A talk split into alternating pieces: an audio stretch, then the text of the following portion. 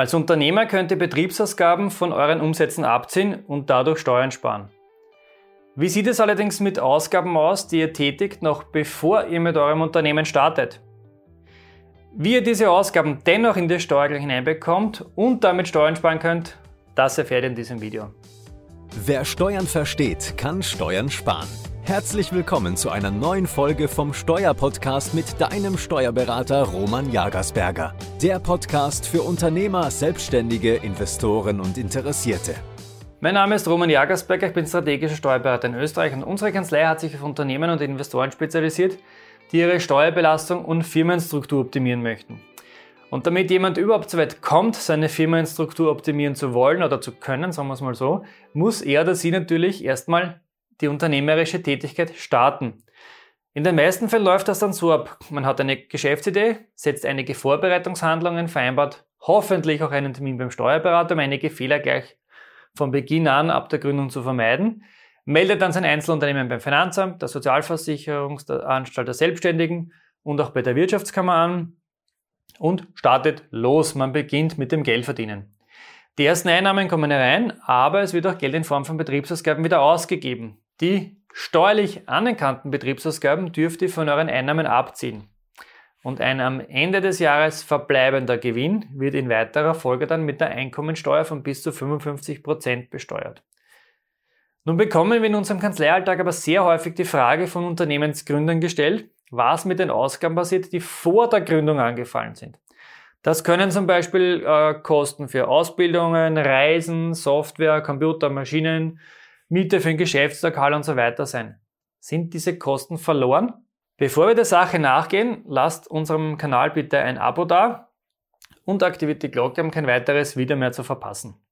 So, ihr könnt beruhigt sein, denn die Ausgaben, die ihr vor dem Start eures Unternehmens als Vorbereitungshandlungen tätigt oder getätigt habt, die könnt ihr als sogenannte vorweggenommene Betriebsausgaben steuerlich abziehen. Diese vorweggenommenen Betriebsausgaben werden dann in die Einnahmen-Ausgabenrechnung des ersten Jahres aufgenommen und reduzieren euren steuerlichen Gewinn und dadurch auch die Steuerbelastung und die Sozialversicherungsbelastung. Das heißt, wir nehmen es in diese äh, Einnahmen-Ausgabenrechnung des ersten Jahres hinein. Es gilt das Zufluss-Abflussprinzip, das heißt, in dem Jahr, wo ich es ausgegeben habe, in diese Einnahmen-Ausgabenrechnung kommt es herein. Häufig ergibt sich aber die Konstellation, dass der Betrieb am Anfang des Jahres eröffnet wird, die Vorbereitungshandlungen aber noch im alten Jahr getätigt wurden. Zufluss-Abflussprinzip, da habe ich die Einnahmen, eigentlich gehört es ins andere Jahr. Wie geht das dann oder wie macht man das? Na, ganz einfach, die vorweggenommenen Betriebsausgaben des Vorjahres werden in einer eigenen Einnahmen-Ausgabenrechnung des Vorjahres berücksichtigt.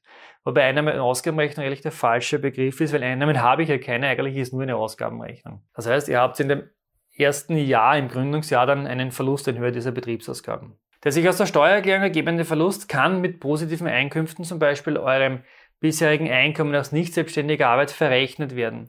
Wie kann das funktionieren? Na, ganz einfach, ihr wart bisher angestellt, habt euch nebenbei auf die Selbstständigkeit vorbereitet, jetzt seid ihr nur mehr selbstständig tätig. In dem Jahr, wo ihr auch diese lohnsteuerpflichtigen Einkünfte hattet, könnt ihr diesen steuerlichen Verlust gegenrechnen unter der Voraussetzung als steuerlich anerkannt und fällt nicht unter das Thema Liebhaberei. Liebhaberei haben wir schon einige Videos auf unserem Kanal veröffentlicht, könnt ihr euch gerne noch anschauen.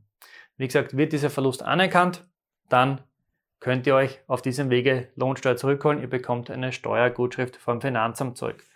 Das Finanzamt sponsert somit einen Teil eurer vorweggenommenen Betriebsausgaben. Wichtig hierbei ist ja doch, dass ihr schon zielstrebige Vorbereitungshandlungen für die Eröffnung eures Unternehmens durchführt. Diese Vorbereitungshandlungen müsst ihr aber auch dokumentieren und nachweisen können. Für das Finanzamt müssen diese Ausgaben nämlich plausibel sein. Daher achtet bitte darauf, dass ihr geeignete Unterlagen parat habt. Das wären zum Beispiel die Gewerbeermeldung, Schriftverkehr mit künftigen Geschäftspartnern, eine Prognoserechnung, Finanzierungsvereinbarungen, abge, ähm, abgeschlossene Verträge und ähnliches, Mietverträge und so weiter. Tätigt ihr jedoch keine zielgerichteten Vorbereitungshandlungen, dann könnt ihr diese Ausgaben leider nicht steuerlich geltend machen. In diesem Fall zählen sie dann nämlich zum Privatvergnügen. Wenn euch dieses Video gefallen hat, gebt uns bitte ein Like und wir sehen uns wieder im nächsten Video.